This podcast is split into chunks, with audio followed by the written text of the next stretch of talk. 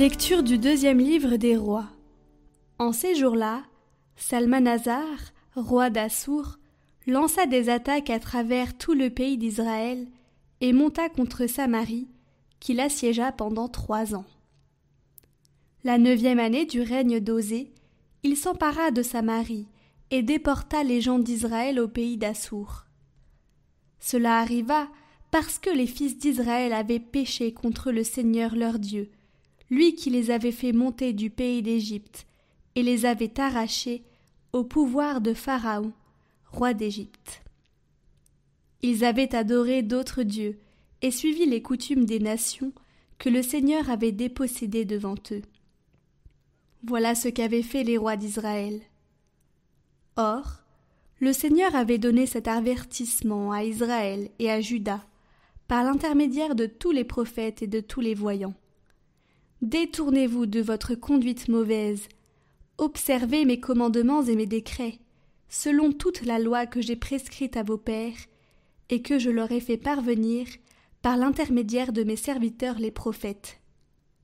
Mais ils n'ont pas obéi, et ils ont raidi leur nuque, comme l'avait fait leur père, qui n'avait pas fait confiance au Seigneur leur Dieu. Ils ont méprisé ses lois, ainsi que l'alliance qu'il avait conclue avec leur père, et les avertissements qu'il leur avait donnés. Alors le Seigneur s'est mis dans une grande colère contre les tribus d'Israël, et les a écartés loin de sa face. Il n'est resté que la tribu de Juda.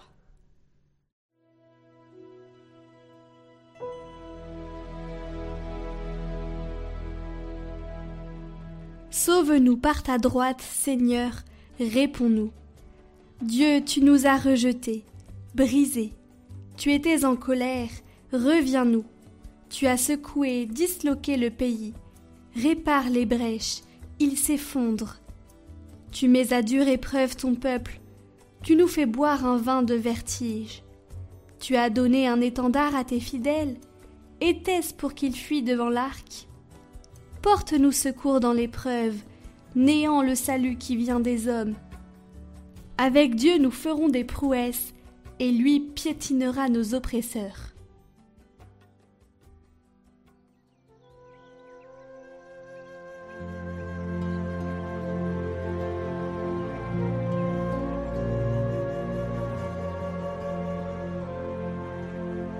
Évangile de Jésus-Christ selon Saint Matthieu. En ce temps-là, Jésus disait à ses disciples Ne jugez pas pour ne pas être jugés. De la manière dont vous jugez, vous serez jugés. De la manière dont vous mesurez, on vous mesurera. Quoi? Tu regardes la paille dans l'œil de ton frère, et la poutre qui est dans ton œil, tu ne la remarques pas? Ou encore, comment vas-tu dire à ton frère Laisse-moi enlever la paille de ton œil, alors qu'il y a une poutre dans ton œil à toi? Hypocrite, enlève d'abord la poutre de ton œil, alors tu verras clair, pour enlever la paille qui est dans l'œil de ton frère.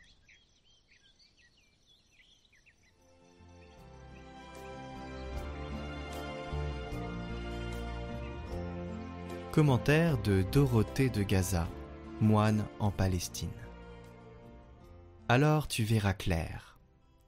Certaines personnes convertissent en humeur mauvaise tout aliment qu'ils absorbent, même si cet aliment est sain. La faute n'en est pas à l'aliment, mais à leur tempérament qui altère les aliments. De même, si notre âme a une mauvaise disposition, tout lui fait du mal. Elle transforme même les choses utiles en choses nuisibles pour elle. Si on jette un peu d'herbe amère dans un pot de miel, ne vont-elles pas altérer le pot entier en rendant tout le miel amer? C'est ce que nous faisons. Nous répandons un peu de notre amertume et détruisons le bien du prochain en le regardant d'après notre mauvaise disposition. D'autres gens ont un tempérament qui transforme tout en bonne humeur, même des aliments mauvais. Les porcs ont une très bonne constitution. Ils mangent des gousses, des noyaux, de dattes et des ordures. Pourtant, ils transforment cette nourriture en viande succulente. Nous de même, si nous avons de bonnes habitudes et un bon état d'âme, nous pouvons tirer profit de tout, même ce qui n'est pas profitable. Le livre des Proverbes dit fort bien Celui qui regarde avec douceur obtiendra miséricorde, Mais ailleurs, à l'homme insensé, toutes choses sont contraires. J'ai entendu dire d'un frère que si, allant voir un autre, il trouvait sa cellule négligée et en désordre, il se disait en lui-même Comme ce frère est heureux d'être complètement détaché des choses terrestres et de porter si bien tout son esprit en haut, qu'il n'a même plus le loisir de ranger sa cellule.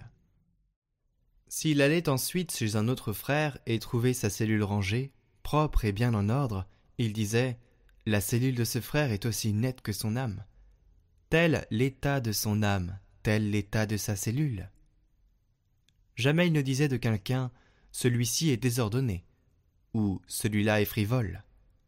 Grâce à son état excellent, il tirait profit de tout.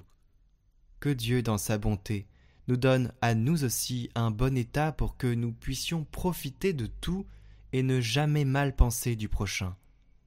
Si notre malice nous inspire des jugements ou des soupçons, transformons vite cela en bonne pensée, car ne pas voir le mal du prochain engendre, Dieu aidant, la bonté.